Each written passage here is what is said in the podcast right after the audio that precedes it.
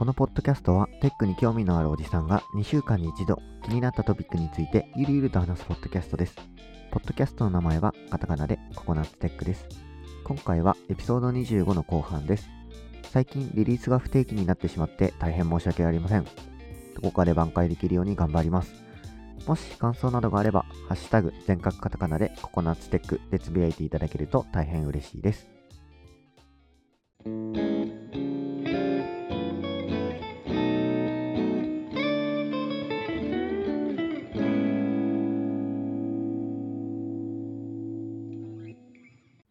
はい。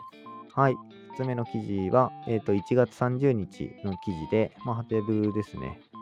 で、タイトルが、状態結合複雑性コード量の順に最適化するっていうタイトルのブログ記事で、まあうんオーバリア、なんて読めばいいのかちょっとわかんないですけど、うーん、そうだね。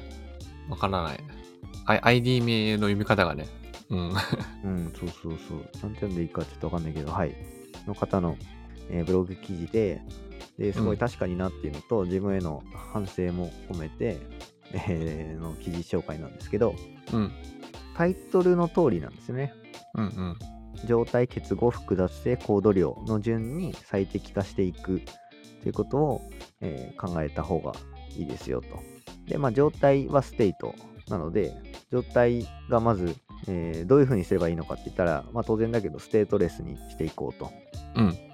stateful な状態であったら stateless にすることをまず一番最初にやりなさい。まあ、コードのリファクタリングとか、コードを書くときですね。うんうんうん。まず設計するときとかもそうなんですけど、えっと、基本的には状態ステ、 stateless にしていくことを突き詰めて、まずやりましょうと。うん。で、ステートレスであれば、結合に影響がするんだよね。結合しやすいとか、結合が減ら減らすことができるとかっていうことですね。まあ、要はステ、ステートレスにするっていうスト、ステートレスを最優先にするっていうためには、ためならば、結合を増やしてもいいし、複雑性を増やしてもいいし、コード量を増やしてもいいというような判断軸ですね。ああ、その場合うんうんうんうん。なるほど。まあ、ステートレスっていうのが最優先にしましょうと。うん。なので、えっ、と、まあ、ここに書かれてるのは、初心者のプログラマーは、コード量にのみ注目しちゃって、コード量を少なくすることを頑張ってやろうとしちゃうんだけど、そうじゃないんだよと。ステートレスかどうかっていうのが、まあ、一番大事なんだよってことをここでは言ってますね。うん、まあそうだね。うん。うん。まあ、そうですね。うん。なので、えっ、と、この原則にのっとって、うんうん。コードを書いたりとかリファクタリングするときっていうのはなんかリファクタリングとかなんかね作るときとかって要はバランス問題っていう問題が起きに起きにくいああ。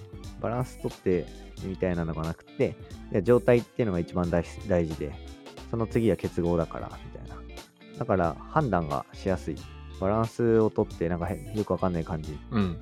とかドライ原則を持ち出してコード量を減らすみたいなはいはいはい。うん。でもそれ、コード量減ら減ったかもしんないけど、なんか状態持っちゃってるよねとかなったら、それはうん。コード量が減ったとしてもいいリファクタリングではないみたいなものだったりとか、うん。うんう。うん状態を持たないようにするのであれば、ドライ原則は別に破ってもいいみたいうん。な感じですかね。まあその上位の概念、まあコード量っていう意味だったら、状態、結合、複雑性、その3つが解決されているのであればいいだろうというような判断ができるってことですね。うん。うん。はい。まあ、そういった意味だと、基本的には、まあ、ソリッド原則とか、えークリーンアーキテクチャとか、そういったものと基本的には同じになるはずっていう。うん。うん。そうだね。多分そうだろうね。きっと。それを目指してるはずだもんね。そういう原則とかそう。そうそうそう。まあ、みんな目指すところは同じはずだから、うん。っていうこと言っちゃうと、まあ、バランスとかいう話になっちゃうけど、う。うんん。まあでもそうね。そうそう。なので、まあ、例、ここで挙げてくれているんですが、一応これはまんま読み上げると、これまで一つの責務しかなかったモデルに新たな役割、まあ、ユースケースを追加されそうになるとというのがありがちなシーンに同僚が直面していた。で、一緒に設計の相談をした末に、2つの実装パターンに思い立ったので、どちらがいいかを評価するために、両方のパターンのコードを同僚に書いてもらったと。で、1つ目が、同じモデルで複数のユースケースの振る舞いを扱えるようにすると。変更にかかるコード量は最も少なくて済むけど、同一モデル内に気にすべき状態が増える。うんうん。で、2つ目が、ユースケースごとに対応するモデルを追加して、元のモデルが抽象化する。うん。で、変更するコードの量はかなり多くなるけれども、各モデルで気にする状態は少なくなると。はいはい。で、どっちがいいかみたいな話をしてたみたいなんですけど、まあ、最終的には2つ、2を選び、うん。まあ、コード量とふ複雑性は高いけれども、状態と結合は少なくて済むことを優先したっていう説明できるようなプログラムになったと。うん。でこの選択が正解かどうかは、時の洗礼を受ける必要があるが、うん。試し書きしたコードをレビューする時点で認知負荷の低さを感じたしテストもユースケースごとに分割できて見通しが良かったっていうふうに書いてあって、そうだね。まあ、めちゃくちゃ分かりやすい例だけど、うんまあ、2の1と2だったら、ま、1は単純に if 分で分けて状態を分けてなんかこっちだったらこうするみたいな感じになるけどそれはやっぱめちゃくちゃ状態を持ってるような感じなんだなって思ったのでやっぱ2の方がいいなっていうのは直感的になんかもう反射的にね思うけどなんでって言われた時に明確にこう、うんと、ここがこうなってるからこうみたいな説明ってやっぱ難しかったからうん。結状態と結合が少なくて済むみたいな感じの理由がバシッと言えてうん。まあそうすると判断もぶれないしすごいやっぱいいんじゃないかなというふうに思ったな感じですね。そうだね。まあなんか暗黙知、暗黙知みたいなやつがああるもんね、1だと。うんしかもね、これはこうですよみたいな。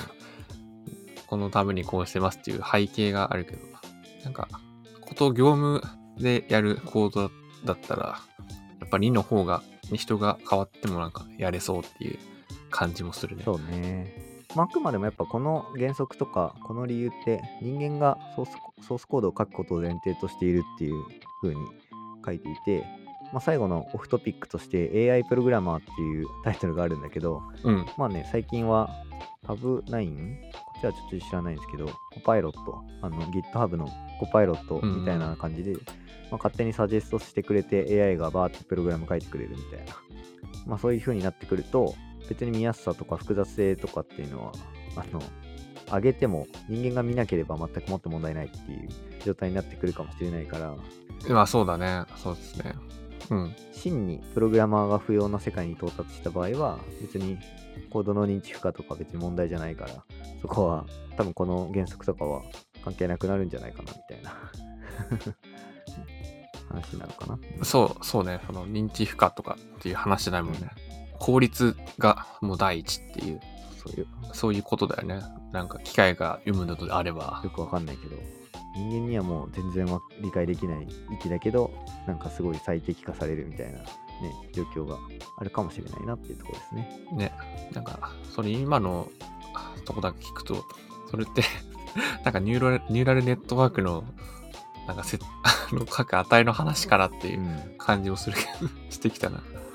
ねめっちゃ未来かなみたいな気がしてるけど、まあ、さっきのインターネットが出てきて30年みたいな話をしたけど、あと30年で変わる、そうなってるかもしれないね。もう予測できないけど。うん。まあ、そう。うん。まあ、機械学習とか AI がこう、学習する材料がいっぱいあるんで、GitHub もさんが持ってたりするんで、うんまあ、なんとかなりそうだ。はい。こんな感じの、ちょっと、うん。まあ、戒めというか自分も注意しなきゃなと思いながら、絵を見てた、そうだねうん。ブログなので共有させていただきました。うん。はい、えー今ので4つ目ですね。はい。じゃあ最後、5つ目の記事紹介ですね。えっ、と、こちらも、えー2022年1月30日の記事で、まあ、ハテブーですね。えーオカピーザーカイブっていう、はい。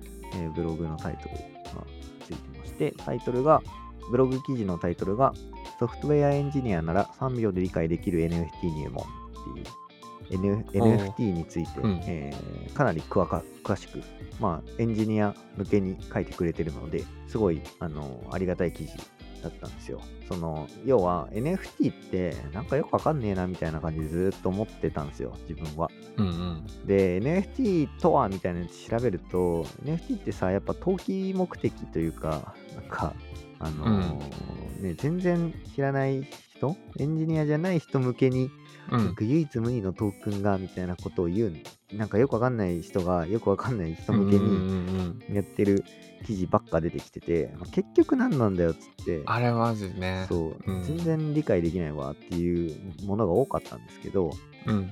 このオカピーさんは、まあ、ゆうた岡本さんかな？なんですけど、あの、ものすごいちゃんとあの書いてくださっていて、ものすごい腑に落ちたので、まあ、紹介しておきますっていう感じですね。うん。はい。で、まあ単純に言うと、えっと、ブロックチェーン、ブロックチェーンの説明はしなくていいかね。その、要は、まあ、ものすごく複雑な数学の問題を解いて、まあ、ハッシュが得られますと。まあ、それをトークンとして持っていて、それをもとに、えー要は、なんだ、次のブロックにつながる情報は1個前のブロックが持っていて、素因数分解を使ってやるから、答えを出すのはすごい簡単なんだけど、答えから元の値を出すのはめちゃめちゃ難しいっていう、順番に計算していくしかないっていう、まあ、ものじゃないですか。って言って、なんか、ブロックチェーンの技術というか、仕組みは理解しているものとして、先に進めて大丈夫ですかね。まあ、ううんん。いいんじゃないまあ、改ざんが難しい、あの、ハッシュ値の連なりをみんなが持ってるよっていう、そんな感じの理解そう。そうそう。要は、マイニングっていう行為って何をしているかっていうと、その計算を、まあ、すげえ、すごい勢いでぶん回してるっていう感じ。うん、うん。で、新しいハッシュ値を発掘するっていうそうそうそところう。だよね。計算して見つけたら、えっと、新しいハッシュ値を見つけるっていうのって、要はその今までのブロックチェーンの全部の検算を行ってるっていうのも一緒なので、うんうんうん。要はそれを全員がややると、一番最初に見つけた人には、えっと、ボーナスとして、そのビットコインが、えー支払われるんだけど、うん。それ以外の人も、えっと、計算をしているので、正しいっていう検算、まあ、この人が新しいブロックチェーンを見つけましたよ、ブロックを作りましたよっていう風になったら、それってみんなにバーって伝播されて、みんなで全員でチェックしますと。なので、えっと、全員で検算をするから、改ざんがないよねっていうのを全員で合意するすると、まあ、OK っていう風な形まで改ざんされにくい、改改ざんされない台帳っていうのが、チェーンブロックのチェーンが作られるっていうことですね。うん。まあ、そんな感じで、ブロックチェーンっていうのはつながっていくんですけど、まあ、NFT っていうのは何かっていうと、うん基本的的には、ブロックチェーンのその技術に、えっ、と、ブロックチェーン、そのブロックに、ブロックチェーンのそのブロックにメタデータを入れることができるんですよ。うん。もともとのビットコインの論文には載ってないんだけど、イーサリアムの論文には載っていて、うん。ハッシュ値以外のなんかメタデータも含めたハッシュ値にしちゃえばいいんじゃないっていうアイディアですね。なので、うん、うん。そのブロックにメタデータが入ってるんですよ。で、メタデータっていうのは、うん本当にあくまでも本当のメタデータで文字列がちょっとボコって入ってるだけですと。なので、うんあくまでも持っているのはメタデータなので、なんか以前ちょろっと話をしたと思うんだけど、この絵画とか、このデジタル作品うん。の所有権がありますよってあるんだけど、このもの自体はブロックチェーンに刻むことは絶対できないじゃん。容量がめちゃめちゃでかいし、うんブ。ロックチェーンのメタデータとして持てるのって確か1メガとか、なんかあちょっと単位は忘れたけど、まあそういう規定があってめちゃめちゃ少ない量しか入れられないんですよ。なので、うんうん。持ってる情報って文字列なんですね。うんこの名前のこの ID のこの URL の先にあるものは私のものですっていう風に刻まれるっていうだけ。うんうん。なので NFT をこのトークンは私のものだっていう風に言うことはできるんですよ。うん。ブロックチェーンの所有者として。ただそこに書いてあるのは NFT に書いてあるメタデータに関しては別にただ書いてあるだけだから作品の所有者には別になれないそうだよね。うん。で、ここで法律を書いてくれてるんだけど、法的な所有権っていう意味だと、まあ、不動産を例にしてるんですけど、うん不動産取引は売り主と買い主の合意だけでは十分ではなくって、登記をしなければ、要は第三者の権利主張には対抗できないと。要は法的な部分に登記をすることで、この土地は私のものですっていう登記をしないと、うんえー法律的にその土地の所有者にはなれないんですよ。なので、ブロックチェーンにこの土地は私のものだって書かれてるメタデータが入ったもブロックチェーンの所有権をいくら主張したとしても、それは法の裏付けのない所有権になるので、まあ、基本的には無効なんですよ。うん。はいはいはい。まあ、当然っちゃ当然だよね。まあ、そうね。みんうん、そうね。なので、ここで結構まあ最後の方のページ、何ページ目だろうちょっと書いてないかわかんないけど、で、説明されてるんですけど、別に NFT 自体は複製できるんですよ。なので、うん。えっと、例えば、example.com すら1っていうドメインの先にある画像は私のものだっていう NFT が1個あります。そのブロックチェーンの次のブロックチェーンのメタデータに、example.com すら1はその次の所有者のものですっていう風なブロックも全然作れるっていう。うん。そうだうんね。まあ当然っちゃ当然だよね。なんかこれって希少性あるのっていう話だったりとか、まあ、うんうん。データもそうだね。基本的には example.com すら1の先にある、まあ、画像データがあったとしたらその画像データが私のものだって言ってんだけど、別にその画像データは複製は簡単にできるよね あくまでもそのアドレスの中にある情報だからうん、まあね。でまあ example.com すら1の先にあるものを置き換えたらうん。もうそのもの自体が変わってるみたいな 状況があるとそうだね。だから、そうね。そういう意味だともう、魚拓 みたいなの取られないと難しいよね。そう本当の所有みたいな考えようとしたらね。そうそう。なので、必ずしも NFT が所有権を出すものではなくて、所有感を売買しているものだっていうふうにこの人は言っていて、ああ、うまいね、言い方がね。所有感を売買するビジネスだって言って、まあ、月の土地みたいな ものだったりとか似てる。はいはいはいはい。うん、確かになっていうふうに言っていて、で、俺これ見て、えっと、思ったのは、要は、さっきのうん。メタデータとして持ってる情報ってその URL だったりすることが多いわけじゃない。うん。なのでその先にあるものをその NFT というかそのブロックチェーンを作ってる元と同じものが管理されていた場合は意味を持つのよ。なので例えばスクエア・エニックスっていうか、まあ、FF とかでもいいんだけど要はゲームの発行元がブロックチェーンを作りましたってうん。で、えっと、まあ、ブロックチェーンの意にそ反するんだけど、みんなでそ検算をしてうんやるんじゃなくて、発行元の人が検算をして、次のブロックはこれだっていうふうに言って、でそこのメタデータとして、俺が持ってる、えっと、このデータはあなたのものですっていうのを表すような台帳を作ってしまえば、それはうん。完全な所有権というか、そのサービスを提供してる人が、あな人が証明するものですよっていうふうに言うことができると。うん。なので、まあ、サービス利用権みたいな感じで与えることができるよと。なので NFT ができるのってユーザーがトークンを排他的に保有していることを証明するんですよ。うんそう、そうだね。なので、うん。まあ、会員権とかっていうのが会員証みたいな感じっていうのがうん、うん。一番わかりやすい。そうね。その会員だと認めているのって、そのサービスを提供している提供者側じゃん。うん。で、まあ、それがちゃんと証明してますよっていう感じの、うんで使えると NFT はうん。それは使えそうだよね。確かにね。そううん。まあただなんかねそれって別に NFT じゃなくてもまあ。あの 証明してほしいけどね、うん。なのでなんか NFT を活用したサードバーティー製のサービスとかが登場してくるとね今後。あのそれこそメタバースの世界じゃないけどメタバースのあのなんだっけオープンバースだっけ？なんかもっとあ、オムニバースかな？オムニバースかみたいな感じの世界になってくると、うん。NFT で証明されていることが本当の証明になるみたいななってくるかもね。例えば会員証私はこれを、ね。これを持ってますって言っても、うん。それってお前がデジタルで作ったやつじゃないのか。いやちゃんとトークンに刻まれてますよって言ったらああなるほどねっていう風になる。うん。それこそ偽造ができないから、うん、そういった部分で、うん、あの価値を出してくるものなんじゃないかなと。うん。そうね。なんか、そういう感じはする。まあなんか、逆に、それ以外の、今なんかよく言われてる、なんか盛り上がっていいるっぽいさ、あたりのところは、結局よくわかんないもんね。なんそうか、そうそう。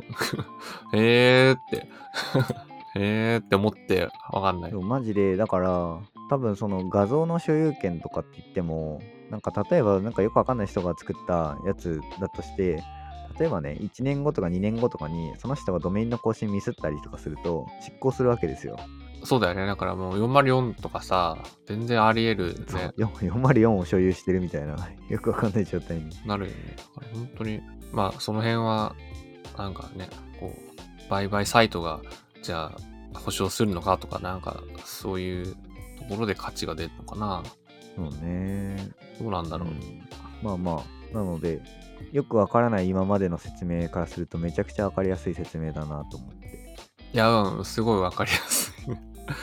うん。すげえ腹落ちしたので、うん。NFT よくわからんって言ってる人がもしいたら、これを見てみると、すごいわかりやすいっていうか、ものすごいわかると思います。うん。はい。なので、その醤油、感動したので、その感動を共有するために、はい、はい。共有させていただきました。はい。はい。まあちょっと記事が多かったんで、かなり、えー時間も経ってしまったんですが、私の記事紹介は以上で終了したいと思います。はい。じゃあ、引き続き、トーマさん、お願いします。はい。あの、私の方から一応3記事で、まあ主に紹介したのは1記事なんですけど、前半2つは本当に紹介サクッとする感じの記事です。1個目は、これ、まあ、2022年サイバーセキュリティ月間っていうのが、まあ2022年は2月1日から3月18日までありますよっていうのの紹介です。これなんで紹介してるかというと、ちょっと、そうだな、雑談のパートが、この花が分かれちゃってるからって思うんですけど、マクロスとタイアップして、あの、今、ゲームを活動されてるので、まあ、そこで知ったというので、それの紹介をしてます。ほう。うん、そうなんですよ。マクロスは40周年で、あの、サイバーセキュリティ月間っていうので、なんか、ポスターとか、まあなんかリンクのバナーとかが作られているよというえー、うん。まあ、そんなだけ。じゃあそもそも、このサイバーセキュリティ月間って、どこの誰が言ってる何なのっていうと、まあ、やってるのはね、内閣サイバーセキュリティセンターってところがまあ言ってて、一応、まあ、紹介がてら、あの、最初に書いてある文章を読むと、えー不審なメールによる情報漏洩、被害や個人情報の流出など、生活に影響を及ぼすサイバーセキュリティに関する問題が多数報じられています。誰もが安心して IT の恩恵を享受するためには、国民一人一人がセキュリティに関についての関心を高め、これらの問題に対応していく必要があります。このため、政府ではサイバーセキュリティに関する普及啓発強化のため、2月1日から3月18日までをサイバーセキュリティ月間とし、国民の皆様にサイバーセキュリティについての関心を高め、理解を深めていただくため、サイバーセキュリティに関する様々な取り組みを集中的に行っていきますということらしいです。ほう。うん。で、なんか中身はね、あんまりなさそうなんですけど、今、あの、サイトを見て、やっ、あの、喋ってるんですけど、まあ、まず最初にね、内閣官房長官のメッセージ動画がね、まああるんだけど、まあ、ふーんという感じで。で、まあ、なるほどと。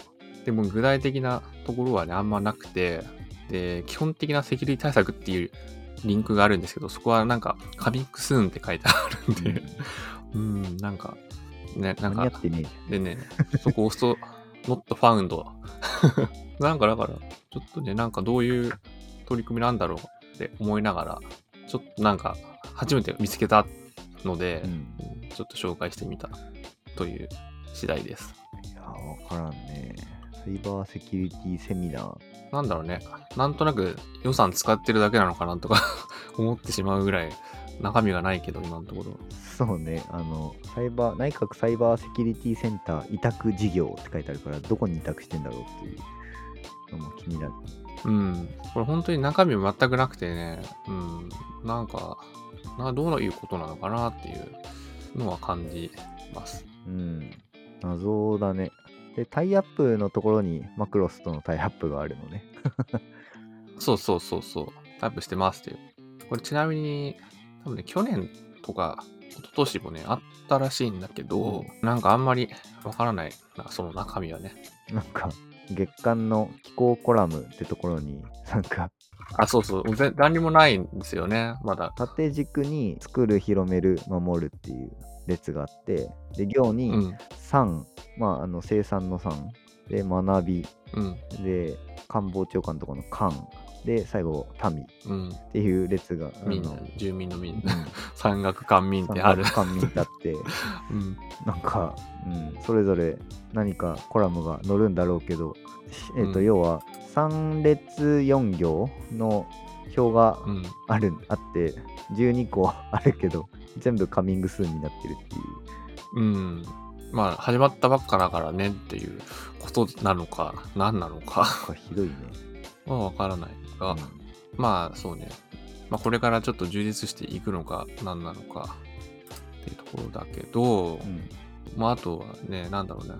一応去年のね、サイトみたいなのもちょろちょろ見れそうだから、ふーんっていう感じで見てるけど、去年はラブライブサンシャインとタイアップしてますっていう。なんで、まあタイアップから見ると、やっぱり若者向けというかさ、ここ見てる人になんか訴えたいのかなぐらいのことしか今のところね、ちょっとわからないね。そうっすね。いや、マジでわからんね。うん。まあでも、さすがにもうちょっとちゃんとやると思うので、ちうん。ょっと見見ていこう。はい。たまに見ていこうという感じ。はい。そうですね。はい。うん。まあ、い一応ね、あと、フォローしとくと、あの、それ元になってる、なんか NISC って略されてる、うん内閣サイバーセキュリティセンターは、なんか、いろいろいろいろになんかちゃんとやってそうな雰囲気はある。さすがに。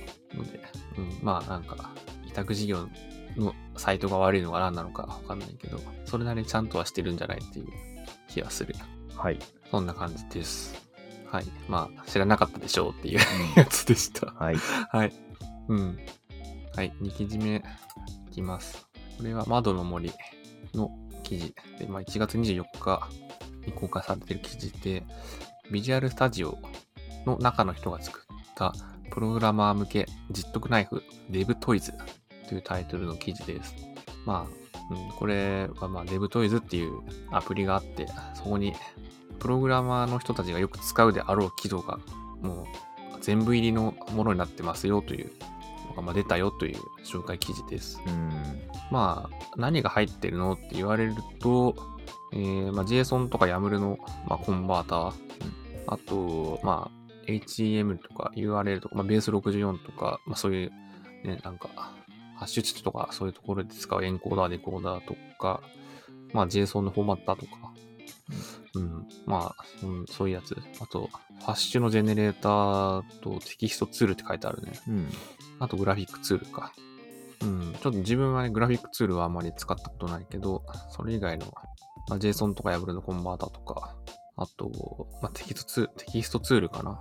正規表現テストしたりとか、文字文字変換、テキスト比較とか、その辺はよく使うので、確かにあればいいかなっていう気がする。うん。すごい、便利すぎて困るみたいな、あの、ツイツイートとかも、ね、いろいろ見たことあるから、うん。まあ、まだ俺自体は使ったことはないけど、まあちょっと入れてみようかなとか思ったりはしてるかな。思うね。うん。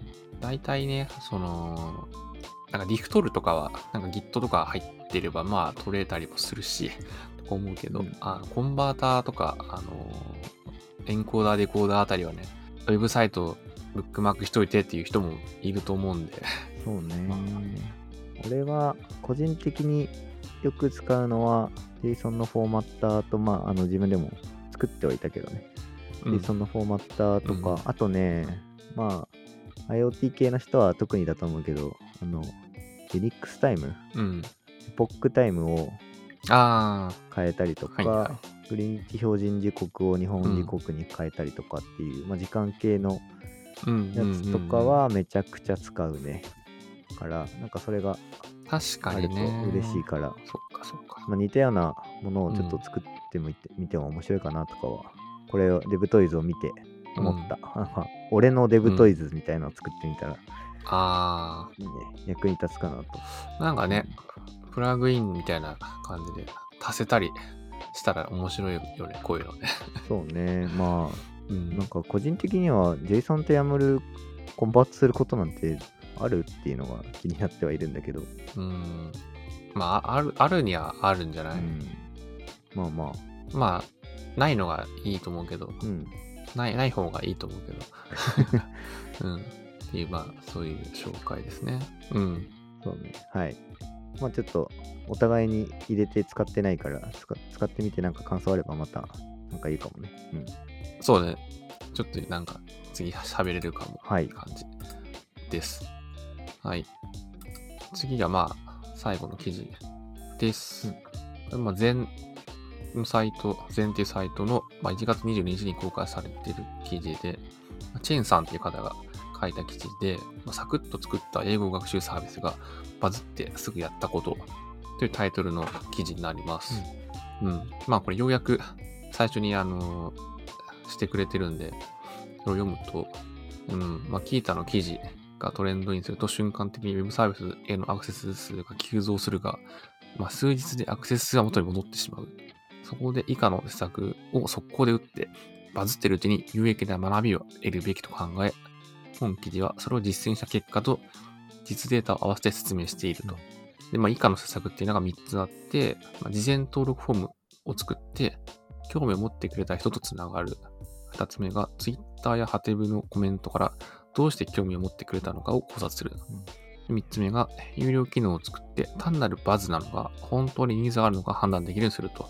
うん。うん、まあ、なるほどっていう感じなんだけど、よし、自分がバズった時、これを参考にしようっていう、なんか、ことで、とりあえずね、うん、そういう気概をとりあえず持っておいて、まあ、読んでみたというので、こういうと、なんかあんまり書いてる人いないから面白いかなっていうこともあり、そうね。紹介しようかなと思った次第です。うん。すごい。キータで 1000LGTM、ハテブで1543ブックマーク、で、ギガ人で記事にしてもらっていたんだね。これすごいよね、うんなんか、いきなりそんなにバズっち、バズったらなんか、え？ってなるよね。そうね。事前登録フォームを作って、まあ、コンタクトを手に入れて、うん。まあ、期待していることとかのコメントで、まあ、いろんな人のコメントが見れたとか、えーうんうん。ツイッターで毎日機能追加をレポート。すごいね。なるほどっていうので、なんか、こういうことが起きるんだなっていうのはあんまり、なんだろうね、そのサービスがバズったことないから、うん あんまりわかんないし、そう。うんなんか、その、この人のさ、書き方的にもなんか、自分となんなんか近しい感覚っぽい気もするので、なんかね、あ、こういうことが起きるんだって身近にちょっと思うよね。いやー、すごいね。うん。ね。なんかこの人逆にさ、よくこんなにささささささっとさ、なんか、こう動いたなっていう気がするよね。ね、仕事してないんじゃないかなとか思っ仕事してないというか、あの、フリーランスというか、とかじゃないと、あ、個人開発者みたいなこと？その仕事じゃなくて、専門みたいな？んじゃないかなって思っちゃったんだけど、違うのかな？なんか、うんそうじゃなかったらめちゃくちゃモチベーションの高い方なんだろうなと思ったんだけど、作ったのが Google フォームとかだとまあ確かにすぐ、まあ、できるっちゃできるし、まあでも、そうね、すぐできることではあるか。うん。まあなんかこの人のさ、すごいところはやっぱりなんか、まあこれ1日目の動きがすごいなって思ってて、なんか、まず LGTM20 くらいついてすぐ事前登録ボタンを配置したっていう、うん。なんか、えー、なんか、こういうことをやったことがあるのかな、昔とかさ。うん、なんか、いろいろ、ね、すごい、なんか的確に動いているなっていう気がしちゃう。うん。すごいね、アカウント機能を作成したり、有料機能の実装を2日ぐらいしたりとか、うん、動きというか、こうした方がいいんだろうなって思った瞬間にもうアクションを起こしてて、本当にすごいね。うん。結局、ね、なんか、1週間でいろいろやったんだっていううん。ので、うん、まあなんか、すごい。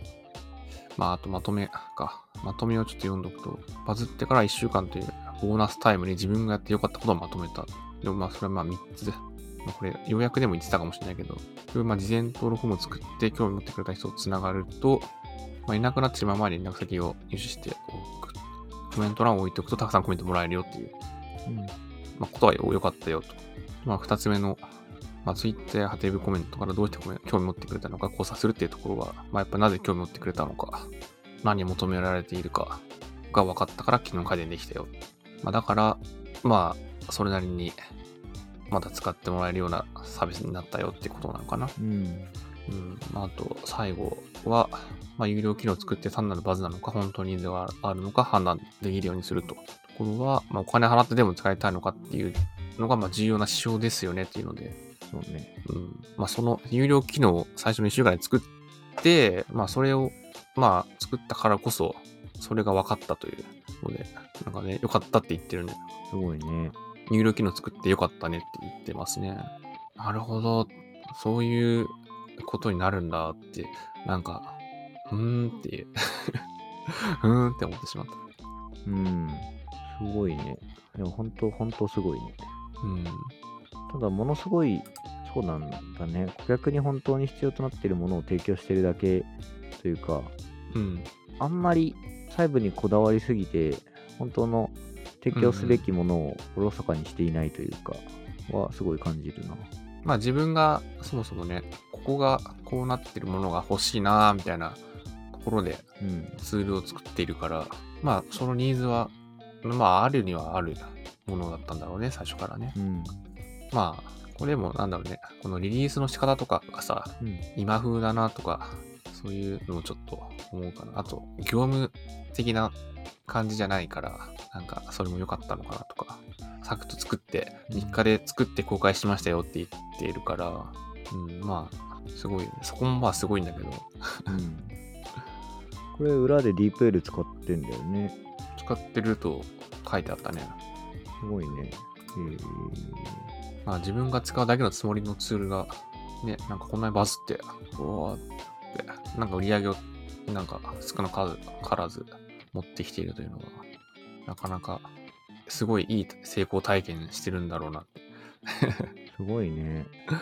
本当にすごいね。肌から見てると思うね。うん。あとこの人自分がこれやっぱ使ってるっていうところも、なんか強い、強いポイントだなって思うよね。そうね。ドッグフーディング、最初からしてるってことだもんね。うん。この人、LP、ランディングページもすぐ作ったのか、最初から作ってたのか、どうなんだろうん。それはどうなんだろうな。う。ね、なんかサービス作りましたって聞いたで作って、LGTM が増えた時点で、フォーム、Google フォームを作るのは簡単だと思うんだけど、ランディングページを作るのってめっちゃ大変だと思うんだよね。うん。確かにね。ドメインも取んなきゃいけないし、まあね、うん React でランディングページ作っておいたけど、そのリアクトで LP をね、単純に作るのも、まあかなりシンプルなページだったから、うん。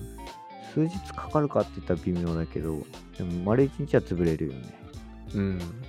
まあでも多分最初はなかったんじゃない？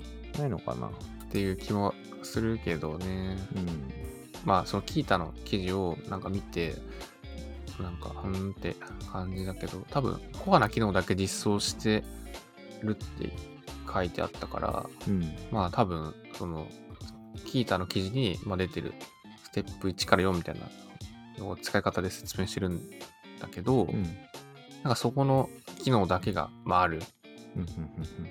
そういうものを最初に多分出してて、バズったからなんか徐々に機能追加とかしてるんじゃないかなうん。と、なんか推測するけど。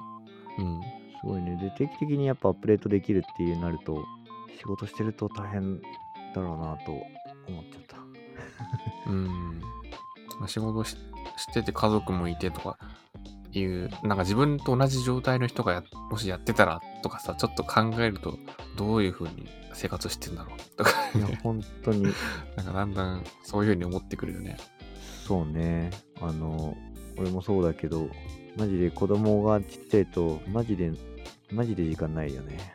うん、まあ、起きてる時間は、やっぱり見てないと、うん。ってなっちゃうから、なかなか、うん、じゃあちょっと自分でね、がっつりってなると、まあ、深夜か早朝か、ちょっと頑張って時間作ってと。いう感じかな。うん。はい。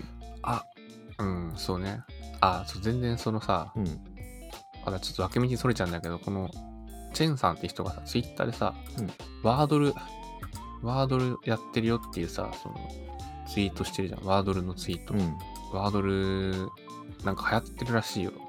知ってる？なんかこのワードル。ワードルなんかめちゃめちゃツイートで見ること多いんだけどさ、全然分かってないんだよね。すごい多いよね。ね。なんなの？今調べてみたけど。うん。なんかね、このサイトに行くと、うん。これ1日6回だけ5文字の言葉をうんなんか当てる、推測してこう入力できるんで、6回だけ。はいはいはいだから1日1個5文字の言葉が正解があるんだけど、はい。うん。わかんないわけ。はいはいはい。それを6回こう入力するまでに当てるっていうゲーム。えー、ロト6的な？ロト6、あー、ロト6があんまりしっくりこなかったけど、ん。うんロまあなんかそう、これがまあでも世界的にちょっと流行ってるらしいよ。えー、なんかギガ人とかでも記事になってんね。うん。あ、なんか日本語版が出たっていう記事。日本語版があるんだねそ。れはね。英単語推理ゲーム。うーん。うん。推理って言ってもヒントってあんの？ヒントないよ。だから、その正解か、なんか、正解じゃないけど、うん。その単語に含まれてるかとかはいはいっていうのでその、だんだんそういうので、あ、ヌメロンみたいな感じか。ウメロンは知らなかった。ヌメロンって知らない？ヌメロンっていうゲーム。ヌメロンうん。うん。知らなかったね。数字を1から9だっけな？なんか数字があってちょっと13とかまであったかわかんないけどその中から3つカードを選んでセットしてでうんうんそ。の相手のカードが何なのかをコールするのよで例えば123ってコールして、でセットしてるカードに123のうちの1は合ってないんだけど例えば34347っていう風にカードをセットしてたとして123ってコールされたら3っていう数字は手札の中にあるけど1は違うっていう状態だと1バイトっていう風にコールしなきゃいけないね要は1文字合ってますみたいなであーはい。場所がまで合ってたらワンイートってやらなきゃいけないみたいな感じでうんうん。どれが合っててどれがそれで当て合うってことなんだ。そうそれで当て合うっていうそれがヌメロンっていうゲームなうんうんんだけど、なんかそれとちょっと近い、感じはい。なんだなと思って、うん。うーんね、なんか結構、うん、はや流行ってるらしい。流行ってんだねなんか、 Rebuild、これ今日聞いてたら、まあ、 Rebuild でもね、この話してて、えー、流行ってんだって、なんか、あーんって思っちゃった。うん。ちょっとね、まあ、脇道にそれたけど、まあ、記事に戻ると、まあ、バズった時、こんなことをしたらしたらいいんだなっていう記事だったね。なるほどねうん。いやいやいい記事ですねまあ自分もバズるサービスをもし作ったらちょっと似たような 動きをした方がそうそうそうね。いいのこういう感、じかな、まあまず、Google フォームでも設置してみるかいう。うん。はいありがとうございます僕の記事紹介は以上です。はい。ありがとうございます。まあ、今回収録めちゃめちゃ長くなったね。これはみ3回に分ける？どうしようかな。あ、3回に分けても別にいいんじゃない？うん。いいんじゃないっていうぐらいのボリュームになったから、もしかしたら3回に分けるかもしれないです。ちょっと、で、最近、あの、まあ、最近っていうか前回からですけど、あの、編集をちょっとかなりライトにするように変えました。うん。まあ、感覚とかは詰めるけど、無音のところの感覚は詰めたりするんだけど、うんなん。だろう、あのーとか、えーとかっていうのを、あんまり消さないようにする,、するというか、まあそこはちょっと残しつつ、2人の声がかぶっちゃったところとかは位置を調整したりするけど、それ以外うんうん特に何もやらないでやると、ザーって流して聞いた時と同じぐらいの時間で編集できるようになったので、うん編集時間がね、劇的に減ったんですよ。まあ、うん。1時間半の収録だったら、1時間半でうん。編集できるぐらいになってきたんで、うんうん、うん。まあ、ちょっとそんな感じで、編集の負荷を減らしていきたいなと思っているので、ちょっとね、そんな感じでうん。編集をしていこうと思います。いや、いいと思います。はい。はい。まあ、できれば一番いいのはアウトソースしたいんだけどね。うん。まあ、そうね。まあまあ、難しいので、まあ、とりあえずしばらくは、まあ、あとそろそろ1周年ですよ。っていうところでああ、そっか。うんまあ、うん特に何も考えてないので、ぬるぬるっといく感じになると思いますけど、うんうん。はい。まあ、じゃあそんな感じで、ちょっと聞き直してみようかな。はい。うん。はい。はい。じゃあまあそんな感じで、いいですかね。はい。じゃはい。あ、はい。じゃあ、シャープ、えー46、47の録音、まあ48が含まれるかもわかんないですけど、まあちょっと、はい。46、はい47の、えー収録は以上で終了したいと思います。はい。ありがとうございました。はい。ありがとうございました。